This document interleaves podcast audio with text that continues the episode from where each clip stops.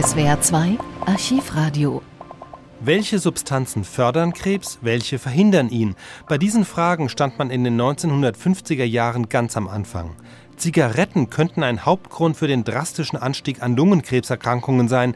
Diese damals noch erstaunliche These vertritt der Bakteriologe Gerhard Domack auf der Nobelpreisträgertagung in Lindau im Juli 1954.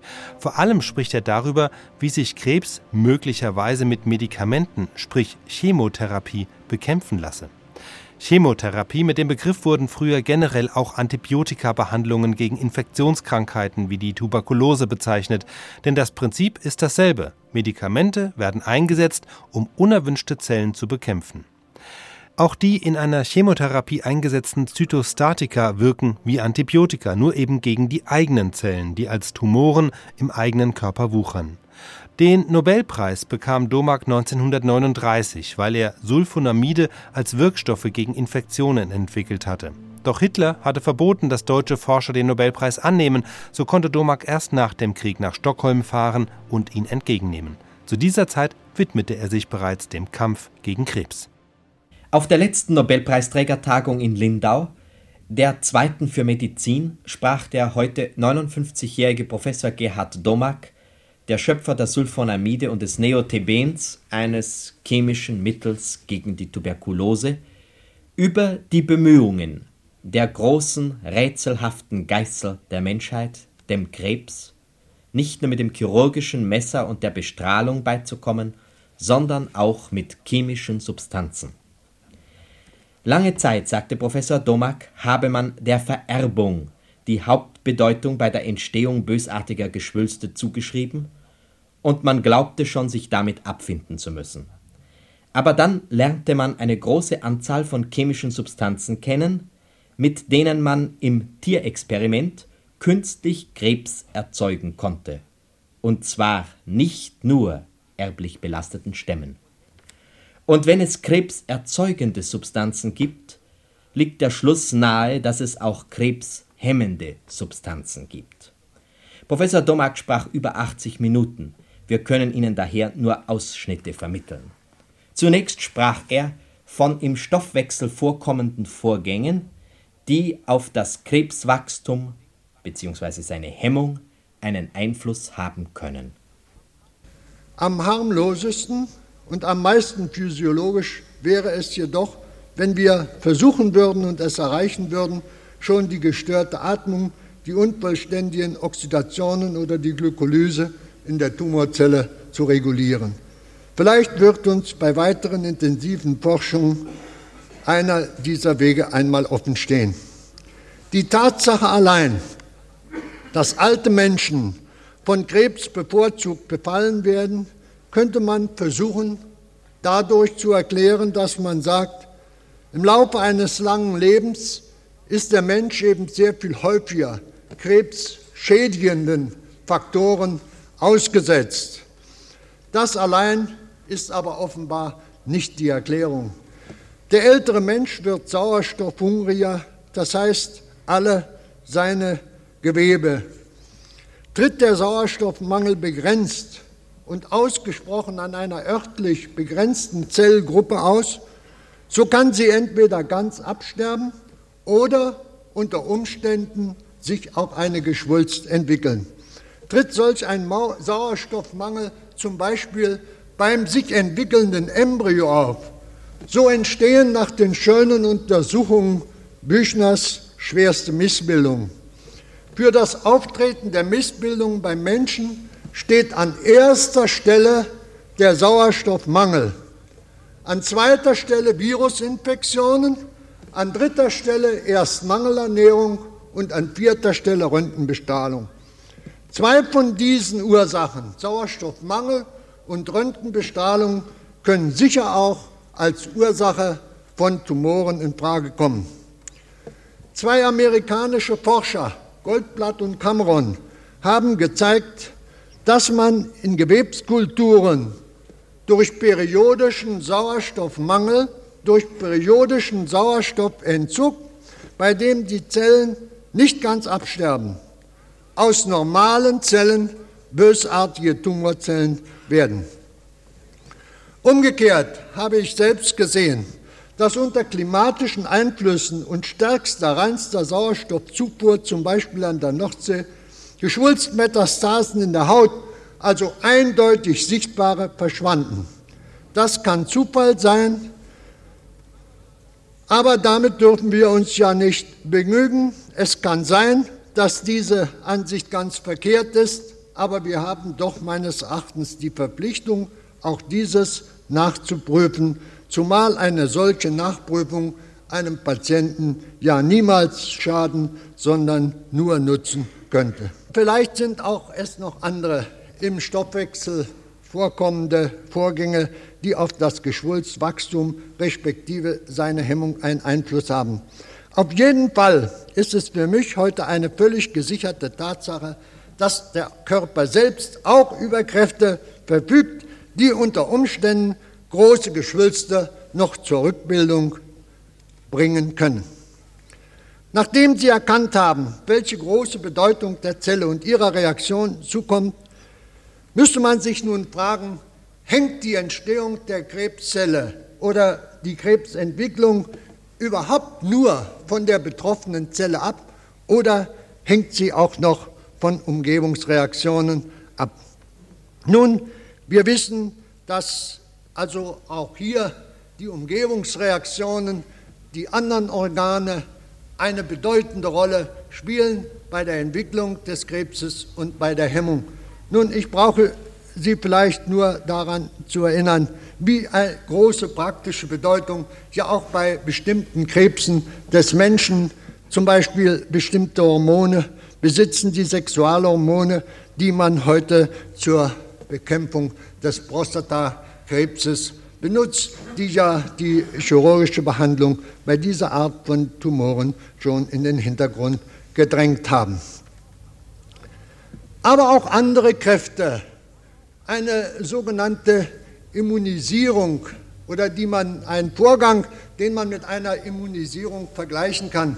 Auch solche Vorgänge laufen im tierischen und menschlichen Körper ab. Und ich habe früher an Kaninchentumoren sehr eindeutig zeigen können, wie es möglich ist, durch eine aktive Immunisierung selbst faustgroße Tumoren noch durch diese Vorgänge zur Rückbildung zu kriegen. Die passive Übertragung einer passiven Immunisierung ist allerdings nicht so leicht, weil diese Immunstoffe nur schwer in die Zellen eindringen. Nun, wir wollen hier keine Spekulationen anstellen. Meistens sind sie falsch oder es hat sich ein anderer Pferdefuß gezeigt, dass dann äh, lebenswichtige Zellen geschädigt werden, wenn wir hier Stoffe zur Anwendung äh, bringen, die zunächst also im Experiment nur eine Wirkung zeigen. Aber trotzdem müssen wir solche Betrachtungen ja anstellen, um weiterzukommen. Wir dürfen uns nur niemals in solche Spekulationen verlieren. Wert erhalten alle diese Betrachtungen eben erst, wenn sie sich im Experiment unzweideutig und immer reproduzierbar als richtig erweisen. Dieses ist eine Tabelle, welche Ihnen zeigt, dass Tumoren bei sämtlichen Tierarten vorkommen, dass der Krebs keine Kulturkrankheit ist, dass der Krebs eine sehr alte Krankheit ist. Wir finden den Krebs von den Knorpelfischen bis zu den höchsten Wirbeltieren.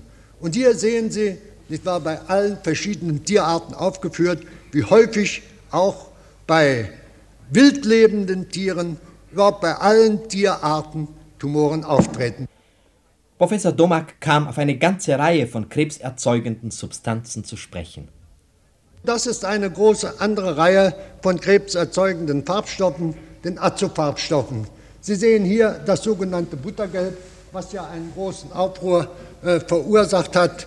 Ich glaube nicht, dass es eine praktische Bedeutung hat, da dieser Farbstoff erstens mal schon lange nicht mehr verwendet wird und zweitens, wenn er verwendet worden ist in so kleinen Mengen, dass man davon wohl kaum erwarten konnte, dass ein Krebs entstehen konnte. Jedenfalls ist beim Menschen niemals ein Tumor etwa ein Lebertumor beobachtet worden, den man darauf hätte zurückführen können.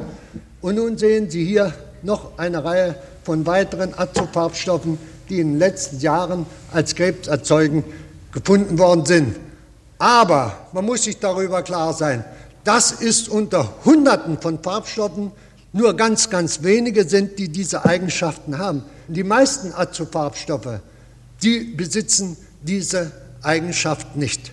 Nun, man hoffte einmal, nicht wahr, dahinter zu kommen, äh, welche chemische Konstitution wirklich schuld daran ist, dass der Krebs entsteht. Man hoffte Voraussagen treffen zu können, ob eine Substanz krebserzeugend sein wird oder nicht. Das ist aber bis heute, trotz der großen Bemühungen, die man in dieser Richtung angewandt hat, auch noch nicht möglich gewesen. Nun, das ist eine Tabelle, die uns Ausschluss darüber gibt, nicht wahr, warum also diese Entwicklung eingetreten ist, dass wir heute eine Vielzahl von Lungenkarzinomen haben, gegenüber früher. Früher wurden in einer Stadt wie Hamburg im Jahre drei bis vier Lungenkarzinome operiert, heute einige hundert. Die Zunahme ist in England, in Amerika gleich gestiegen und hängt fraglos mit äh, dem äh, Verbrauch und vor allen Dingen mit dem Inhalieren der Zigaretten zusammen. Ob andere Faktoren, wenn Spiren in der Luft von Industrieabgasen her eine wesentliche Rolle spielen, das weiß man noch nicht. Können nicht Antibiotika eine hemmende Wirkung auf den Krebs ausüben? Professor Domak sagte dazu. Tagmann hat nun herausgefunden, dass ein Antibiotikum, das, das Actinomycin, eine stark tumorhemmende Wirkung hat. Die ersten Versuche sind in der Weise durchgeführt worden, dass diese Substanz dem Tumorbrei zugesetzt wurde, dann eine bestimmte Zeit einwirkte, dann verimpft wurde. Nun zeigt sich, dass der Zusatz, sehen Sie hier, nicht wahr, 1 zu 400.000, 1 zu 1 Million, 1 zu 2 Millionen genügt, um nach einer Einwirkung von ein bis zwei Stunden schon zu bewirken, dass der Tumor nicht mehr verimpfbar ist. Nun, diese Substanz, das Actinomycin C, ist aus Actinomyceten gewonnen. Es wurde von Bohne und Friedrich isoliert aus einem Stamm, der uns von Herrn Professor Brockmann aus Göttingen zur Verfügung gestellt worden war. Diese Substanz ist, glaube ich, heute die wirksamste, die man zur Bekämpfung der Lymphogranulomatose des Hodgkin verwenden kann. Hier sehen Sie, dass auch in Stoffen, die wir mit der Nahrung aufnehmen, solche krebshemmenden Stoffe unter Umständen vorkommen können. Das ist zusammengestellt aus einer Reihe von Untersuchungen, die mir aus der Literatur bekannt geworden sind. Besonders in Früchten, auch in Apfelsinen und äh, anderen können solche krebshemmenden Stoffe auftreten.